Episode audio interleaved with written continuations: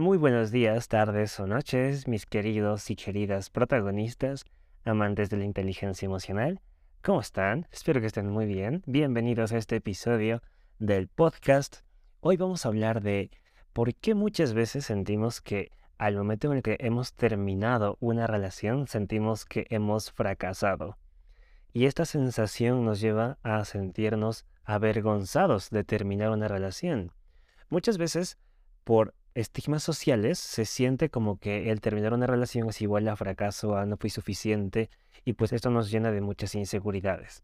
Y muchas veces, aunque no lo queramos aceptar, estas inseguridades provienen de la vergüenza.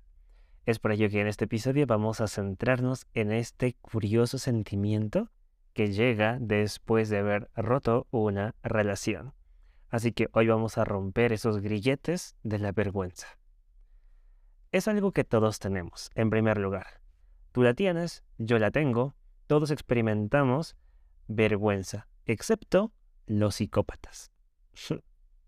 la vergüenza puede ser muy tóxica, dolorosa e incluso mortal.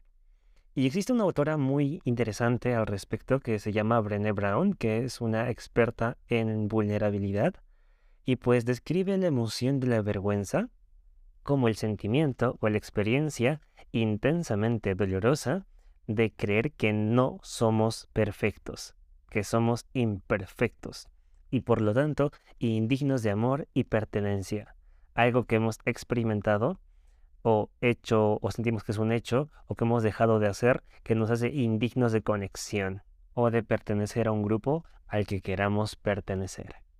Entonces, quiero comentarte que dentro de las personas que vienen a terapia, tanto varones como mujeres, la vergüenza es un tema central en su sufrimiento, es decir, es un tema pilar que se debe tratar.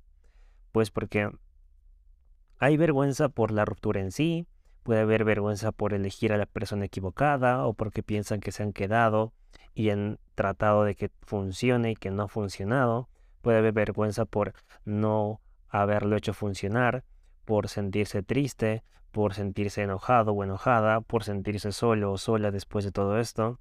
Entonces la vergüenza tiene todo un espectro, desde la vergüenza saludable en un extremo hasta la tóxica por el otro. Brené Brown describe la vergüenza saludable como culpa. Es como un pensamiento de, hey, hice algo malo, que debe estar seguido por un mirar interno que te haga reflexionar que es algo que no deberías hacer. Eso es una vergüenza sana, ¿de acuerdo? Mientras que la vergüenza tóxica es un pensamiento, o sea, nace de un pensamiento que dice como que soy malo o soy mala. Cuando alguien experimenta vergüenza tóxica, asume de manera automática que algo está mal consigo mismo o consigo misma. Se piensa que es defectuoso o defectuosa y que por eso ha hecho este tipo de cosas. Esa es la vergüenza tóxica. Ahora, vayamos un poco más a fondo. La vergüenza es una condición humana normal y pues resulta bastante útil para ayudarnos a aprender. Cuando la vergüenza se internaliza como un recordatorio constante del rechazo y el sentimiento de ser indigno, es que comienza a regular nuestro comportamiento de manera destructiva. Este nivel de vergüenza paralizante es física y mentalmente letal. De hecho, se han hecho estudios y se ha comprobado sobre la conexión que existen entre los niveles tóxicos de vergüenza y los trastornos alimenticios o alimentarios también sobre la adicción, los sentimientos de aislamiento y varios otros problemas sociales. ¿De acuerdo? O sea, es como que la vergüenza fuera la génesis de todos estos problemas y por ello es muy importante aprender a diferenciar la vergüenza tóxica de la vergüenza saludable. Ahora, vamos a entrar un poco al lado oscuro de la vergüenza, porque después de una ruptura, los mecanismos de defensa comunes que utilizan las personas para lidiar con la vergüenza son la retirada, la evasión y el ataque. O sea, a través de la vergüenza podemos actuar de tres formas diferentes. Retirada, evasión o ataque. O ya sea hacia nosotros mismos, o sea, estas acciones direccionadas a nosotros mismos o a otras personas. Y lo explico. La retirada es cuando nos sumergimos en nosotros mismos, durmiendo todo el día, negándonos a salir de casa o viendo televisión en exceso. La retirada se utiliza para ocultar nuestra vergüenza de las demás personas. Y es algo, es un comportamiento que nace de la vergüenza, son comportamientos que nacen de la vergüenza, pues cuando terminamos una relación amorosa. Ahora, veamos la evasión. La evasión es cuando nosotros mismos nos ocultamos de la vergüenza. Esto ocurre cuando nos distraemos con actividades estimulantes, como el abuso de sustancias, comer en exceso, o ir de fiesta y saltar de involucrarnos con una persona u otra, o ir por una terapia, entre comillas, terapia de compras, que mucha gente usa o que mucha gente confunde esto como una terapia, que no lo es, pero que lo hacen para sentir que han escapado de su vergüenza, de la vergüenza que sienten y así distraerse un poco. Por eso se denomina evasión. Ahora, tercero, eh, tiene que ver con el ataque. Esto puede darse a nosotros mismos. El atacarnos a nosotros mismos es cuando nos infringimos autolesiones psicológicas o físicas. Esto nos lleva a culparnos, hablarnos en tono negativo, cortarnos o incluso suicidarnos. Hay mucha gente que se suicida por haber roto una relación y es algo muy triste porque lo único que denota esto es que no han sabido cómo lidiar con las emociones que tenían dentro y entonces la emoción es más grande que su capacidad de resolver la a ella, o sea, la emoción, o resolver el estado en el que se encuentran. Y todo esto puede dejar de suceder en gran medida cuando apoyamos a la otra persona emocionalmente o cuando esta persona también va y busca un poco de ayuda. Pero cuando estamos frente a un sentimiento que creemos que no podemos resolver, de ya de por sí pensamos que es algo irresoluble, o sea que no se puede resolver y por eso pensamos que es en vano buscar una ayuda. Pero muchas de estas personas, si se abren un poquito, se dan el beneficio de la duda y muchas personas que querían suicidarse al final terminan por no hacerlo. Es lo maravilloso de la salud mental y de cómo eh, este tipo de programas, de podcast, de subir contenido sobre salud mental en redes sociales puede cambiar la vida de una persona. A mí me han mandado muchas veces mensajes y estoy muy feliz por esto, que decían que gracias a alguna pieza de contenido, ni siquiera yo sé cuál ha sido, eh, ellos han decidido que no se iban a, a suicidar. Y eso me hace muy feliz, porque muchas veces yo simplemente subo el contenido, sé que ayuda, sé que ayuda a muchas personas, pero muy pocas me dicen que les ha ayudado. De las 100 que escuchan, será una persona que me dice, ¿sabes qué? Esto me ha gustado o me gustaría que hables de esto otro o esto me ha ayudado para que yo cambie esta perspectiva sobre mi vida. Realmente muy poca, pero a lo mejor y sí ayuda un poco más y es algo que es maravilloso a través de las redes sociales porque ayudas incluso a gente que no conoces. Yo no te conozco.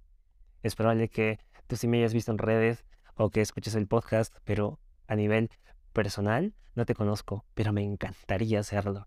Sin embargo, utilizo esta herramienta para poder compartirte estos conocimientos que a mí me hubiera gustado saber cuando yo estaba pasando por estas rupturas. Eh, ya les comentaré mi historia en el siguiente episodio que lo tengo planificado. Pero yo cuando terminé mi relación era de las personas que huía o se retiraba y me alejaba, me alejaba de todos mis amigos. Y no sabía que era por vergüenza hasta que cierta vez decidí leer el libro de Brené Brown y pues entendí muchas cosas. Brené Brown no habla sobre rupturas, pero gracias a estos estudios se ha podido concluir que también este tipo de comportamientos suceden cuando están cuando estamos atravesando una ruptura, cuando las personas atraviesan una ruptura y pues es algo maravilloso. Es por eso que me encanta la lectura, te animo mucho a que compres un libro, a que te lleves hacia adelante leyendo, porque con nuevo conocimiento vienen nuevas respuestas, nuevas soluciones, nuevos caminos en tu vida. Y la mejor forma de descargarte conocimiento es a través de la lectura. Es algo que ayuda muchísimo. Hay gente que dice, es que a mí no me gusta leer. Y yo siempre tengo una respuesta para eso y es que no has leído algo que te guste, que de verdad te apasione.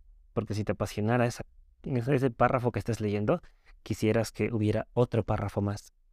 Y es así, muchas veces nos dan el libro equivocado, sobre todo en la escuela.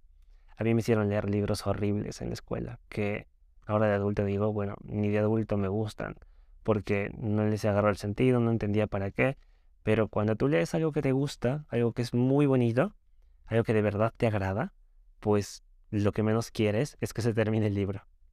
Así que te animo mucho a leer, a que escojas un libro que sientas que te puede ayudar, que te puede aportar algo y que lo incluyes a tu vida. Léelo.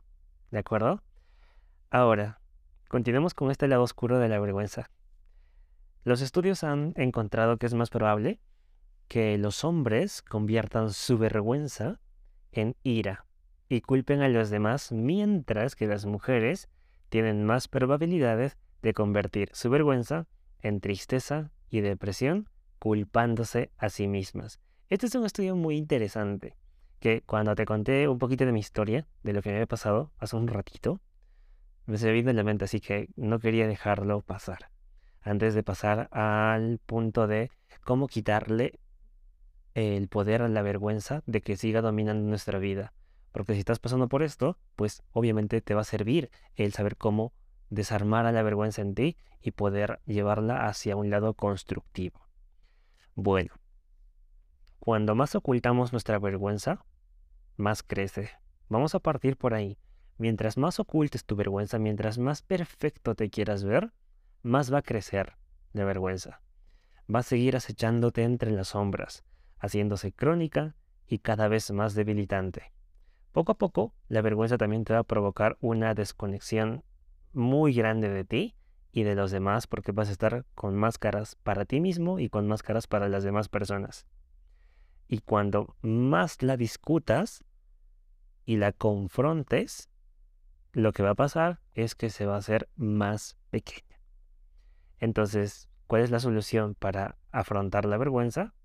Pues simplemente aceptarla en nuestra vida. Hay cosas que nos dan vergüenza. Todos podemos sentir vergüenza por algunas cosas. ¿Terminaste tu relación? ¿Te da un poquito de vergüenza? Bueno, está bien, es que no todo tiene que ser perfecto, ¿sabes? A veces lo perfecto está justamente en lo que crees que es imperfecto.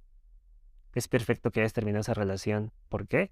Porque has aprendido, porque has crecido, porque ya no estás al lado de alguien que no te quiere, de alguien que ya no quiere estar a tu lado, porque quizás tú has sido la persona que eh, ha lastimado a la otra persona, que a veces también pasa. Es muy bueno que no estés al lado de esa persona. ¿Por qué? Porque esa persona vino a tu vida para enseñarte precisamente que tienes que mejorar el nivel de persona que estás siendo. Y nadie es perfecto. Yo también lastimé a una persona en el pasado y no se merecía, no se merecía ser lastimada. Mis actuaciones de forma dormida, de forma inconsciente, lastimaron a esa persona. ¿Y qué es lo mejor que puedes hacer para honrar ese recuerdo? Crecer, evolucionar. En ambos lados siempre hay evolución, siempre hay crecimiento. ¿Nos podemos sentir avergonzados por ello? Claro que sí. No, no tenemos por qué ser perfectos. Pero sí es nuestra responsabilidad mejorar para ser mejores seres humanos en el futuro. ¿De acuerdo? Entonces, el ciclo de la vergüenza es algo cruel en el sentido que siempre va a crecer mientras más lo pongas a un lado. Así que te sugiero que no lo pongas a un lado. Lo mejor que puedes hacer es aceptarlo, abrazarlo en tu vida y incluirlo como tu vulnerabilidad. O sea, nadie tiene por qué ser perfecto. Es lo que te voy a repetir siempre. No tienes por qué ser perfecto. Y hasta que lo entiendas, yo no lo entendía. Siempre quería mostrar una cara perfecta. Pero no, yo también sufro. Yo también sufrí. Hay momentos en los que me pongo un poco triste. Hay momentos en los que me pongo muy triste. Hay momentos en los que siento que ya no puedo más con lo que está sucediendo en mi vida. Porque estoy estudiando. Estoy trabajando, estoy dando consultoría, estoy manteniendo un equipo de de, personas aquí dentro de la Academia de Amor Propio. Estoy haciendo todo un montón de cosas y a veces simplemente el tiempo ya no me queda más porque me quedo trabajando 20 horas, duermo a veces muy poco y a veces simplemente quiero salir a divertirme o a distraerme un poco y a veces soy tan, tan como que no, tengo que hacer esto, tengo que hacerlo, tengo que hacer esto, que no me permito hacer otras cosas. Y a veces cuando lo hago, siento culpa y digo como que no, podría estar avanzando esto. Pero a veces también está bien no hacer nada. Entonces, ahora, como te decía, el ciclo de la vergüenza es cruel, porque mientras más la niegues, más va a crecer. Pero ¿cómo podemos eh, llevarla a un nuevo puerto? ¿Cómo podemos hacer que esta vergüenza ya no esté en nosotros? Pues a través de la empatía. Por empatía me refiero a la comprensión hacia nosotros mismos. Todos somos seres imperfectos. Admite que sientes vergüenza, profundice en el por qué, Ten compasión por ti mismo en lugar de castigarte y luego comparte tus sentimientos con alguien en quien confíes. De hecho, Brené Brown dice que hablar de nuestros sentimientos de vergüenza y nombrarlos disminuye su poder. De hecho, verbalizar nuestra vergüenza en realidad nos hace más resistentes a ella. Mientras más vulnerable te muestres, menos vergüenza vas a tener, porque te vas a ser mucho más resistente a la vergüenza y es algo que yo no entendía y decía como que qué raro, ¿por qué funcionaría así? Pero cuando más vulnerable me invité a ser, más imperfecto me invité a ser, menos vergüenza me dieron las cosas. O sea, yo no tengo por qué ser perfecto. Punto. O sea, para ti la perfección es esto, pues no lo soy. Te lo digo desde ya. Yo no soy perfecto. Soy como soy y no quiero decir que tengas que tú aceptarme así, sino que estoy en mi propio proceso y yo me llevo hacia, hacia donde puedo. Y tú no tienes por qué hacerte cargo de eso. No te voy a lastimar, soy responsable emocionalmente con lo que pueda hacer contigo. Desde ya te digo que todo lo que yo voy a darte en mi tiempo de vida va a ser con amor y esa es mi plena intención. Jamás voy a querer intentar lastimarte. No soy así. Entonces, ¿te das cuenta? Mostrarme vulnerable me hace también como que entender que lo que tú vayas a pensar de mí es tu responsabilidad. Porque lo único que me importa es lo que yo pienso de mí y desde mi interior lo mejor que puedo hacer o lo más que puedo hacer es hacer las cosas con amor. Ese es mi valor principal. ¿De acuerdo? Así que imagínate y ponte por un momento en mis zapatos en los que yo soy un experto en relaciones. y pues hay momentos en los que me siento mal yo por tener problemas en mis relaciones. Yo digo, ¿cómo, ¿cómo a tener problemas en mis relaciones? ¿Por qué tendría que estar sintiendo esto yo? ¿Y qué es lo que genera esto? Uno, vergüenza. Dos, sentimiento de no aceptación. Y tres, me hace sentir inferior para mí mismo. Pero ¿qué es lo que pasa si yo digo, bueno, es que no tengo por qué ser perfecto si es que esto me está pasando? ¿Será porque necesito aprender algo más?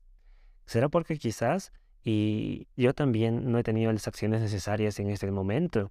O quizás no estoy actuando de la manera correcta para el resultado que quiero. Y ya está. Estoy admitiendo mi error. Y a veces da un poco de vergüenza hacerlo, pero si te das cuenta después de eso, me hago más resistente a ello. Me hago más fuerte. Crezco. Entonces, no está mal cometer errores en las relaciones. No está mal. ¿De acuerdo? Ahora, para hacer esto un poco más gráfico, voy a comentarte una vez que yo me interesé por una chica que se llamaba Sam. Estábamos trabajando, yo estaba haciendo modelo de fotos para unos amigos fotógrafos y me presentaron a esa chica, se llamaba Sam. Bueno, se llama Sam. Entonces la conozco íbamos de viaje e hicimos unas fotos espectaculares en una cascada alucinantes. Y pues nos damos cuenta que estábamos conectando bastante bien. Entonces comenzamos a salir y nos damos cuenta que teníamos como que una chispa, un, una bonita relación y que podíamos apuntar algo más. Sin embargo, después de una vez que salimos, ella ya no volvió a responder mis mensajes. Y entonces yo sentí como que, qué extraño es esto, ¿por qué, ¿Por qué sucede este, este tipo de situaciones? Y en mi mente, mi apego ansioso, que todavía estaba ahí como que un poco no trabajado, comenzó a lanzarme ideas de eh, seguramente ya perdió el interés, o tal vez senté un, precedente al momento en el que yo le invitara X cosa y ahora siempre va a querer que yo le invite o que yo vaya y le busque siempre, o quizás ahora tendré que ser yo quien, quien tenga que insistir para hablarle, porque al principio eh, fui yo quien le mandó dos mensajes, o quizás ahora me va a ver a mí como el perseguidor y no quiero que piense eso, y un montón de pensamientos. Era como que no podía detenerlos. Entonces, yo en un punto, uno, me sentía necesitado de atención y odiaba eso de mí. Después experimenté un gran autodesprecio al pensar de que ella se podría haber interesado por cualquier otra persona. Entonces fue un gran sándwich de vergüenza con ansiedad y autocompasión. Y sentía como que un sabor muy feo en mi interior y una ansiedad de ¿qué estará pasando? ¿Por qué no me habla? Y así pasaron dos y tres días. A pesar de que yo empleara todas las técnicas para tranquilizarme y, y la angustia que tenía en ese momento, no desaparecía. Entonces comencé a sentirme triste, luego enojado, luego avergonzado, Y el sentir estas emociones me hacía como que desgastarme emocionalmente durante todo el día. No podía trabajar bien y me sentía extraño. Entonces decidí escribir un diario sobre los sentimientos que estaban surgiendo en mí. Y mi cerebro ah, reactivo me decía que en un principio no volviera a comunicarme con Sam y caso cerrado. O sea, aunque ella me escriba, yo decía como que no volviera a comunicarme, no iba a volver a hacerlo. Entonces, después de que yo leí, tiempo después, el libro de Brené Brown, me di cuenta de que ese era un le hemos abortado antes. Eso era un mecanismo de defensa que tenía que ver con retirada. Y también luego pensé que cuando finalmente, si Sam se ponía en contacto, yo iba a actuar con indiferencia y le mentiría diciendo de que estaba demasiado ocupado para ver su mensaje. O que estaba haciendo cualquier otra cosa o que no podía verle si es que me decía para vernos. Y eso es una acción, eso es una acción de castigo. La vergüenza nos ayuda a actuar así, de forma castigadora. Y también cuando tenemos apego ansioso tendemos a castigar el que la otra persona no nos dé atención. Ahora, también pasó de que cuando yo estaba ahí esperando el mensaje de Sam, eh, dije, bueno, si Sam no quiere nada conmigo, de seguro hay muchas otras personas que quieren estar conmigo, que van a valorar el tiempo que yo les doy. Entonces dije, me pondré en contacto con algún otro, con alguna otra chica que me valide y desplace mi angustia. Y eso es un sentimiento de sabotaje. ¿Por qué? Porque en realidad no estás afrontando tu vergüenza. Simplemente estás poniéndola a un lado, haciendo como si no la sintieras y diciendo, ay, seguramente alguien va a estar por ahí para mí. Y no, no estás aceptando que tienes vergüenza y que tienes esa sensación de ansiedad que debes solucionar. Simplemente te estás autosaboteando y no estás afrontando lo que de verdad te estás sintiendo. Simplemente quieres una anestesia que te haga sentir menos eso, porque te sientes rechazado y lo que buscas es validación. Y, eh, y el rechazo, la sensación de rechazo, de ser rechazado, abandonado, juzgado, criticado, X, lo que tú sientas, no se soluciona con validación externa, se sana con trabajo interno. Ahora, también recuerdo que cuando estaba con Sam, o sea, esperando el mensaje con, de, Sam, pues yo mm, pensé de que me iba a enojar con ella por no tomar más iniciativa y pues en sí ese es un sentimiento de ataque. O sea, el pensar de que por enojarte y mostrarle tu enojo, ella va a cambiar. Y no, no va a cambiar así. La gente no cambia porque tú te enojes. No, las cosas no funcionan así. Y por último, también recuerdo que pensé que iba a evitar su rechazo hipotético, que ni siquiera sabía si había rechazado o qué estaba haciendo, al rechazarla yo primero y decirle de que ya no nos íbamos a poder seguir viendo por X cosa. Otra mentira. Entonces, este tipo de vergüenza es la vergüenza del rechazo rechazar al otro antes de que te rechace a ti. Entonces, vi que todas mis reacciones eran mecanismos de defensa que habían estado en su lugar mucho antes de que yo conociera a Sam. Y lo que se avecinaba no tenía nada que ver con él y todo que ver conmigo. Porque Sam no hizo que eso naciera en mí. Esas inseguridades ya estaban en mí. Y el comportamiento de Sam solamente las detonó.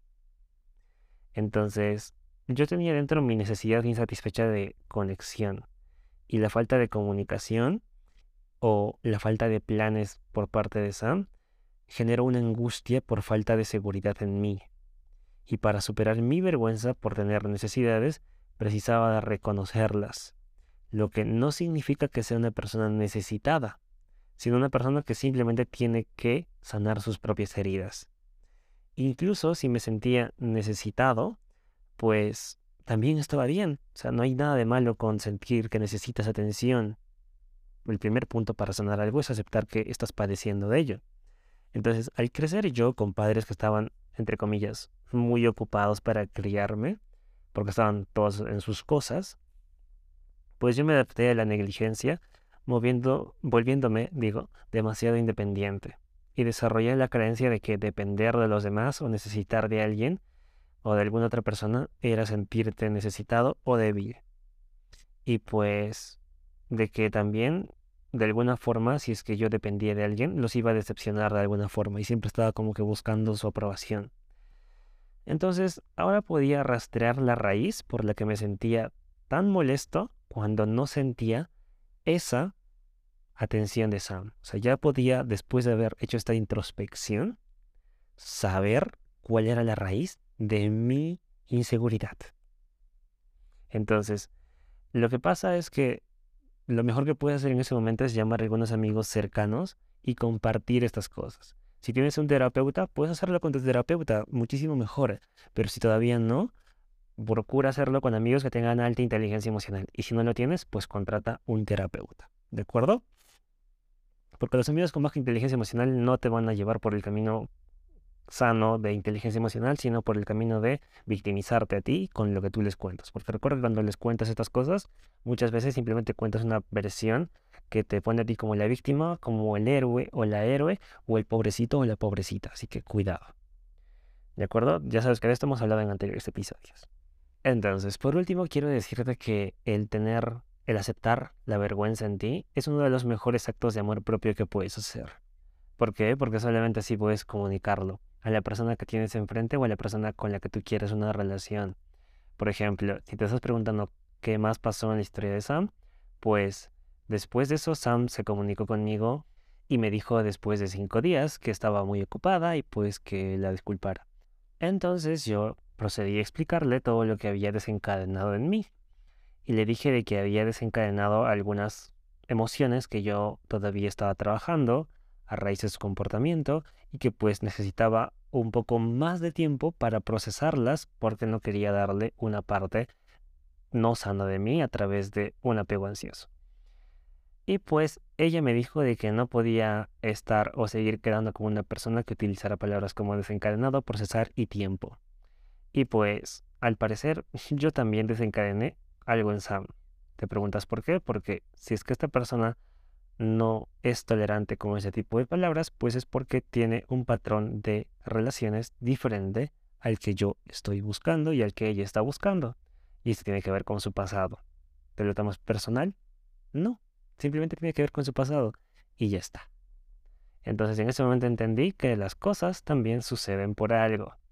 Y pues lo mejor que la mejor lección que Sam pudo enseñarme fue que tenía un apego ansioso, al menos en ese aspecto, pues disponible para sanar. Y lo mejor que pude hacer después de eso es sanar y dejar de sentir esas inseguridades.